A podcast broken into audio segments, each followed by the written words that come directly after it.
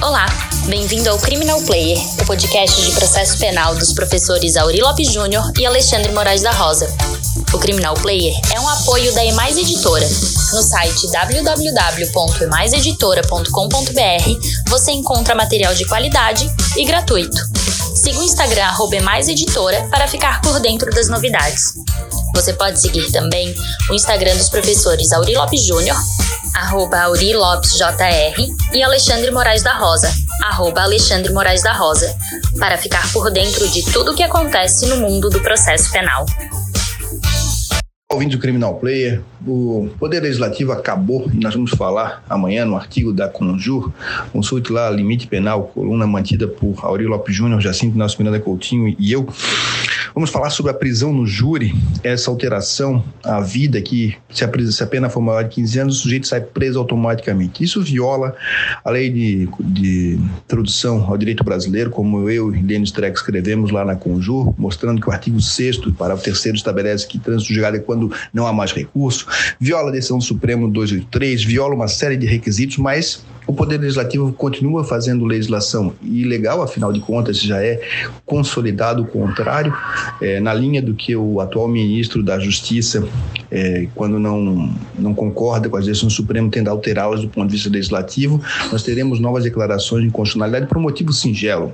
A pessoa pode ser presa, sim, cautelarmente. Quando houver recurso, e recurso é processo, ela não pode ter a pena antecipada. Nós tivemos uma inovação legislativa é, no tocante a isso nessa mesma legislação. E nós temos, portanto, uma legislação que tem dupla personalidade. E a dupla personalidade deve ser interpretada sempre pro homem, ou seja, na ampliação de direitos, de sorte que como nós colocar, colocamos no artigo do Conjur, citando Paulo, Paulo Queiroz, o texto do Lenny Streck do dia de janeiro, agora desse dia 20, dia 30 de janeiro, que você pode também conferir, é que esse dispositivo que está na pauta do Supremo dia 12 de fevereiro deve ser declarado inconstitucional. Nos acompanhe então no podcast Criminal Player, terça, quinta e sábado. Aurélio Lopes Júnior e Alexandre Moraes da Rosa. Um grande abraço e até sábado. Olá pessoal, eu sou Aurélio Lopes Júnior e junto com meu parceiro Alexandre Moraes da Rosa, nós mantemos esse Criminal Player, um podcast muito legal sobre processo penal, direito penal e criminologia. E hoje seguimos falando sobre a reforma do CP, do CPP, da própria LEP, trazido pela Lei 13964, chamado pacote anticrime. Eu queria hoje mencionar especificamente o artigo 492, lá no júri, que foi afetado nesse nessa reforma e como o Alexandre já antecipou, ele vai prever um absurdo que é uma prisão obrigatória quando o réu for condenado no júri a uma pena igual ou superior a 15 anos. Os equívocos, ou melhor, o erro e a inconstitucionalidade desse dispositivo é, são evidentes. Primeiro, vamos começar pelo básico: viola a presunção de inocência. O próprio Supremo já disse que a prisão automática em segundo grau já viola a presunção de inocência. Imagine você uma prisão automática em primeiro grau. Júri é órgão da jurisdição de primeiro grau. O fato de ser colegiado não afeta em absolutamente nada essa colocação dele como órgão de primeiro grau. Segundo problema sério é que o júri no Brasil tem uma série de, de, de, de defeitos, de problemas na sua estrutura, uh, em que pese é um órgão muito importante, é claro, mas um dos maiores problemas é exatamente a falta de fundamentação das decisões. Os jurados decidem por íntima convicção e sem fundamentar. E nós temos uma decisão cravada, justificada por um sim ou por um não, gerando uma prisão automática, sem nenhuma necessidade cautelar. Porque é sempre muito importante destacar que se houver necessidade, se o réu for perigoso, estiver ameaçando testemunhas, for fugir, enfim, uh, você tem a prisão preventiva, que pode ser decretada enquanto preventiva, inclusive no término do júri. Quando condenado o réu, o juiz pode ali decretar uma preventiva e fundamentar. O que o 492 traz é uma prisão irracional, sem cautelaridade alguma e inconstitucional.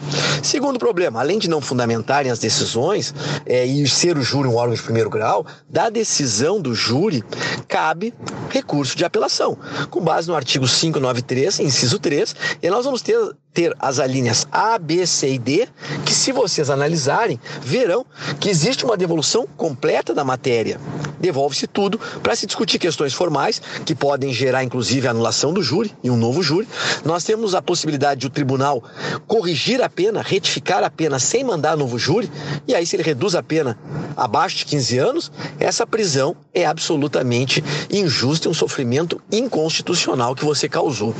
O tribunal pode também dar provimento ao apelo com base na linha D, por exemplo, e determinar que seja feito um novo júri, porque a decisão foi manifestamente contrária à prova dos autos. Isso demonstra como o Tribunal de Justiça, ou o Tribunal Regional Federal, se for um júri na Justiça Federal, como ele pode fazer uma revaloração da prova e entender, inclusive, que os jurados decidiram contra a prova, que a decisão é contra a prova.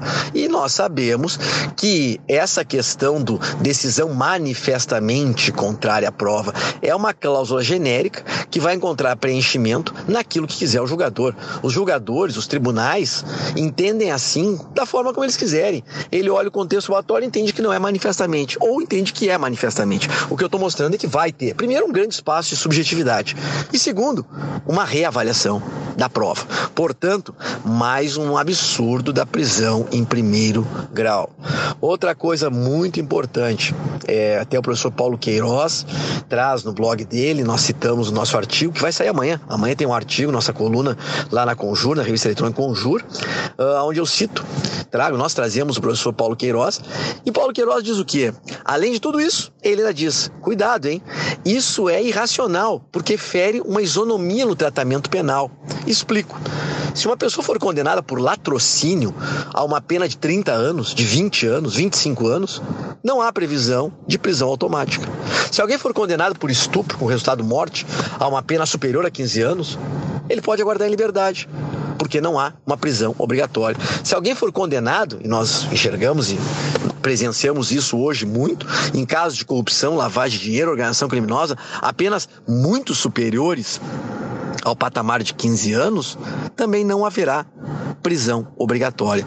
Eu não estou dizendo que nesses casos tenha que haver prisão obrigatória. O que eu estou mostrando é que além de não ter que ter prisão obrigatória no caso do júri, ainda por cima falta qualquer mínima coerência para justificar essa escolha dos 15 anos. Não há nenhuma coerência sistêmica em relação ao sistema penal, à punição estabelecida para outros crimes tão grave quanto. Então, efetivamente, nós esperamos que o Supremo declare a inconstitucionalidade dessa prisão em primeiro grau, como já declarou acertadamente a inconstitucionalidade da prisão, ou melhor, da execução antecipada da pena em segundo grau. Sempre recordando, como já mencionou Alexandre, que você pode prender a qualquer momento, no inquérito, no processo, no plenário do júri, no final do júri, depois do júri. Prisão preventiva, desde que exista necessidade cautelar. Fumus comis delicti, especificamente aqui, pericum libertatis. Havendo isso, pode prender. O que não pode é prender antes do trânsito julgado, sem qualquer cautelaridade. Era isso. Um abraço para vocês.